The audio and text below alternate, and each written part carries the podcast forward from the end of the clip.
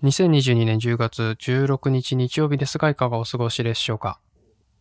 今日はなんか眠たいですね、私が。はい。あの、いやー、いつもよりね、だいぶ早く起きちゃって、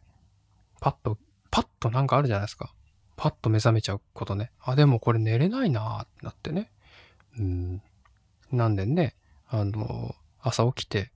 早速あの、 Audible 使えるようになったんでね、Audible 聞いてみたいな、そんな朝のスタートですが。一回なんか起きちゃうとね、寝れないんですよね。昼、お昼寝とかね、してね、こう、トータル行けばいいじゃんみたいなね。そんなことができる方もいらっしゃると思うんですけど、私はお昼寝がうまくできなくてですね。うん。なんか仕事場でも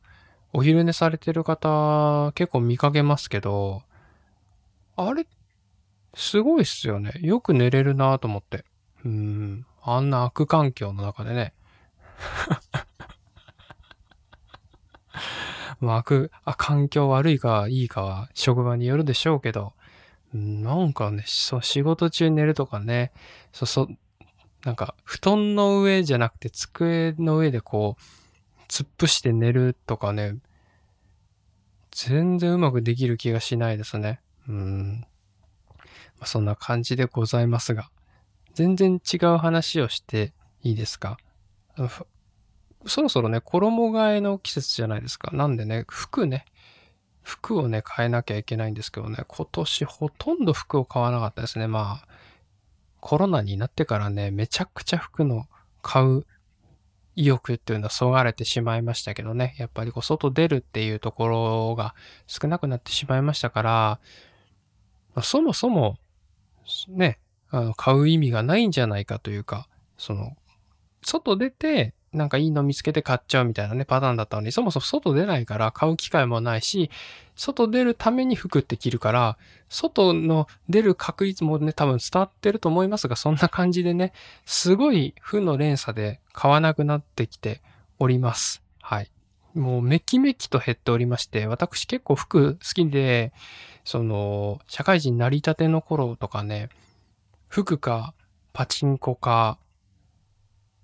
ね、その辺でしたけど、あの、まあ、その辺でなくなっちゃうんですけどね。あの、給料、給料なんてものはね、パチンコと服でどっか行っちゃうわけですけども、そんな生活を繰り返していたものがですね、もう全くなくなってしまいましたね。服とかもだいぶなんか、あの、いわゆるね、その、新卒でボーナス入った時とかは、ハイブランドとかね、まあ身の丈に合わないものをね、こう買おうとするわけなんですけど、一撃必殺でね、それ全部ボーナス積んじゃうみたいな、そんな感じですけどね。そういうことしなくなりましたね。でも、あの時がね、一番なんか、興奮してましたけどね、そのお金を使うってことに対して、そのめちゃくちゃ、こう、楽しいって感じ。買う瞬間が楽しいってあるじゃないですか。で、その感度がもうめちゃくちゃ今鈍ってしまってて、うん、まあ、ユニクロでも最近高いなとか、なんかもうわけわかんない感じになっております。はい。ユニクロもまあ、結構なんか1万円とかしたらもうユニクロなのかなとか、なんかもうだいぶ違うこと言ってますね。はい。そんな感じになってしまいましたが、だから本当お金をかけてなんか買うっていうのをね、もう少し前向きにやっていかないと逆にダメなんじゃないかなっていうふうに思うぐらいなんか鈍化してる？なんかこう、なんか買いたいみたいな、もう理屈じゃなくて買いたいみたいなね。はい。そんな感じでございます。はい。ということで、何の話かわかりませんでしたけどもね。はい。今日はこの辺で失礼したいと思います。それではまた明日。バイバーイ。2022年10月17日月曜日ですいかがお過ごしでしょうか？今日はね、テック的な話をね、したいと思うんですけど、まあ、ポボに切り替えてからね、OCN からポボに切り替えて、で、今、一つの携帯でポボと楽天モバイルをね、契約してるわけですけども、これを使って2ヶ月ぐらい経ちますので、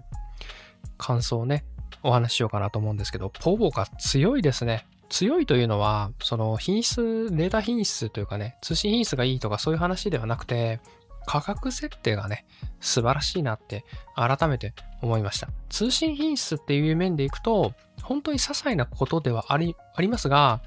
2回ぐらいね、すっごい、なんか、遅みたいな時がね、ありまして、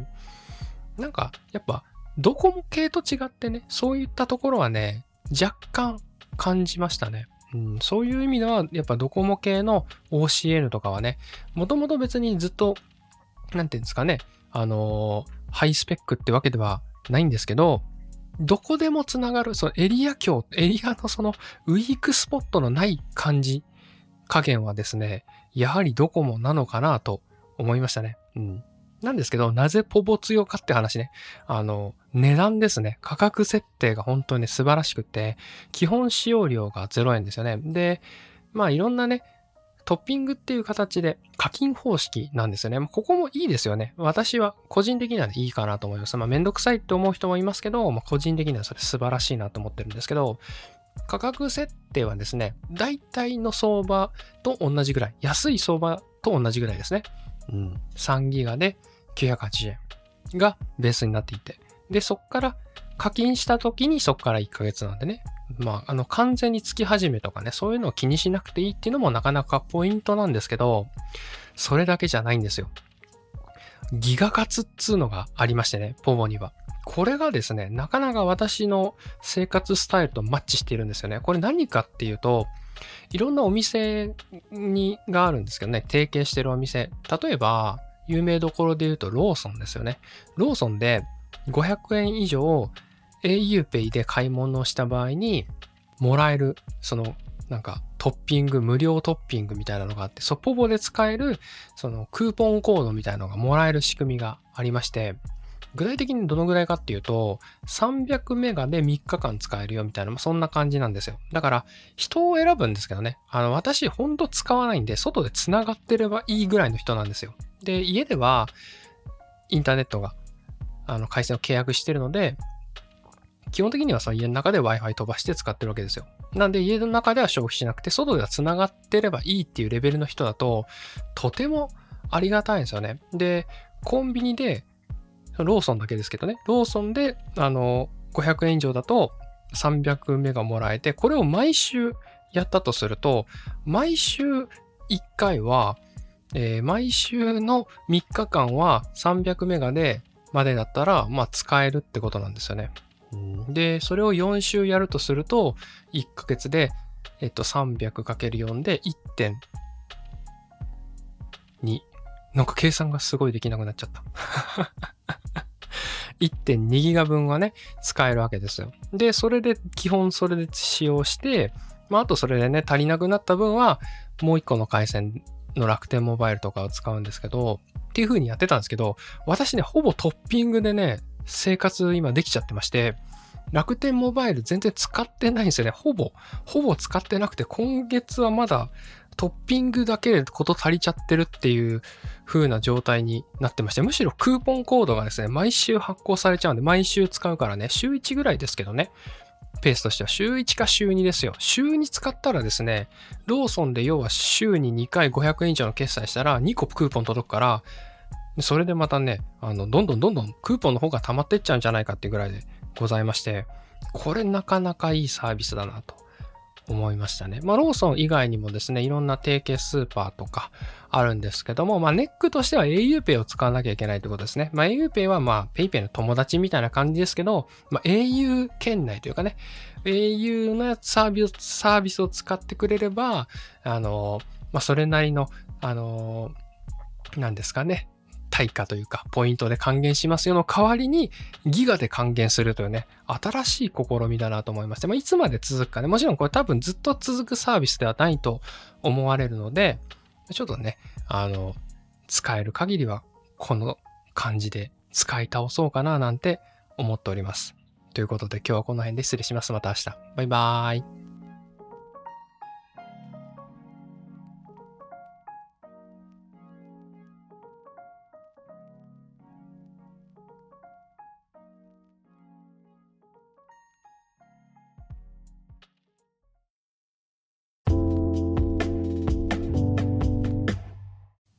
2022年10月19日水曜日ですがいかがお過ごしでしょうか？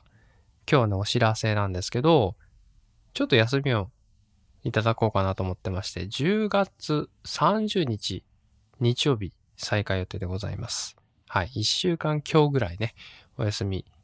収録し、お休みしようかなと思っていますので、よろしくお願いします。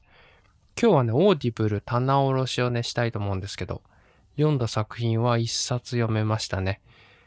コンビニ人間なんですけど、コンビニ人間というね、作品なんですけど、芥川賞受賞作品でございまして、めちゃくちゃ面白かったですね。うん。面白い。芥川賞って、今まで読んだやつだと、ブラックボックスとか、押しもゆとかは読んだことあるんですけど、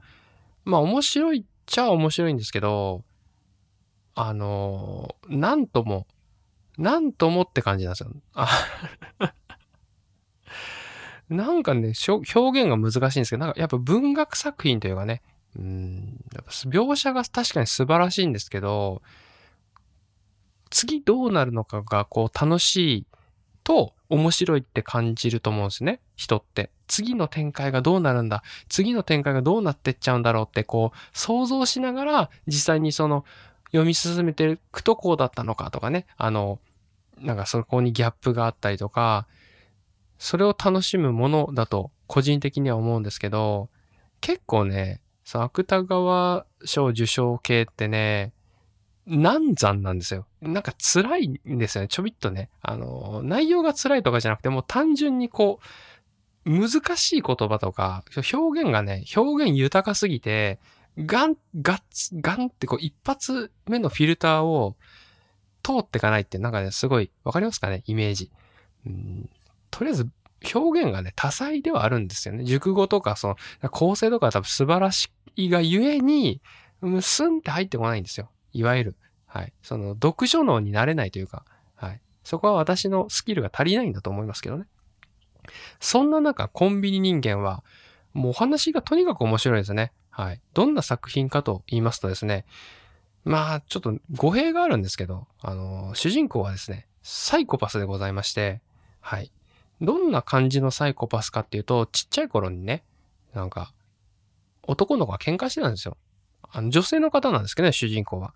で、男の子が喧嘩してた時に、誰か止めてっていう声が聞こえたそうなんですよ。で、主人公はね、あのスコップを取り出して、頭をバーンって殴って止めました。はい。って感じでね、あのー、そういう子なんですよ。別になんか止めようと思ったから頭殴っただけで、別に止めろって言いましたよね？みたいな。そんな感じでございまして、何が悪いのかわからないというか、ま、そういう、えー、感性のね、独特な感性の持ち主だったわけですけども。で、こう、社会とね、こう、なんかこう、ギャップをずっとね、ちっちゃい頃から感じていて、何か発言すると、みんながこう、なんかちょっとこう、なんですかね、変な目で見てくるような、そう、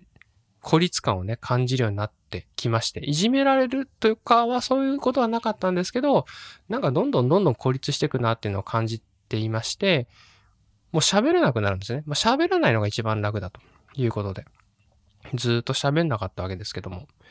ある時ね、たまたま18歳ぐらいの時ですね。18歳ぐらいの時にコンビニで働くことになるんですよね。で、オープンスタッフで働きまして、でそれがですね、すごい合ってたんですね、体にね。もうマニュアル通りにしっかりやればよくて、その挨拶の仕方とかも、その人の真似をすればいい。人の真似をするのはすごい得意だった。主人公は人の真似をするわけですよ。でもそのままいらっしゃいませみたいなね、もうハキハキと、もう模範的な感じでですね、あの店員をやっておりまして、人のこの個性をトレースすることで、その自分はまあなんとかこう他の社会とやっていけるみたいなそんな感じですね。自分の素を出しちゃうと、ものすごい変な目で見られるわけですよ。っていうのに自分も気づいてたからずっと隠しながら生活をしておりました。18年経ちました。っていうところからスタートするんですけど、えー、主人公は36歳の女性なんですけどね、18年間、えー、ずっとそこからコンビニで働いているっていう、そんな女性なんでございます。もう大ベテランですよね。で、やっぱりね、その中、18年やってきた中で、人からコピーをしてね、もうどんどんどんどんその性格が変わっていくわけですよ。人か、人のやつだから。自分のやつ出すとまた変に思われて、みたいな、それを繰り返しているっていう、そんな時に、あることが起きまして、みたいなね、そういうストーリーでございます。あのね、面白ポイントとしては主人公の感性がね、めちゃくちゃ独特で、で、主人公目線で切り取られるんで、その主人公が思ってることとか考えてることが、あの、やっぱ発想がなんかもう、思わないところのトリガーから来るんですよね。うん。だけど、その、確かにサイコパスな部分もあるけど、世間のちょっとずれてる常識というか、例えばですけど、今のね、あの、まあ、例えば結婚して、家を買って、車を買って、子供を産んで、それが幸せだよねとかね、そういう一般的な幸せとかっていう定義。それはみんなそう思っている。他もそうすべきだし、自分もそうしてる。みたいな、そういう価値観の世界をすごい、あの、わかんないわけですよ。でそういうなんか、現代の風刺にもなってて、ただサイコパスなんでめちゃくちゃと尖ってるんで、尖り口調、尖り切ってるんだけど、なんか全部間違ってないなっていうところが結構面白ポイントでございまして、そこの今の現在の社会と、その極端な、えー、ロジカル、ロジカルシンキングしかできないサイコパスの主人公36歳が、こう向き合うというそんな作品でございます。おすすめでございますので、はい。あの、気になった方は読んでみるといいかなと思います。それでは、また明日。じゃなくて、あの、また10月30ですね。はい。ということでよろしくお願いします。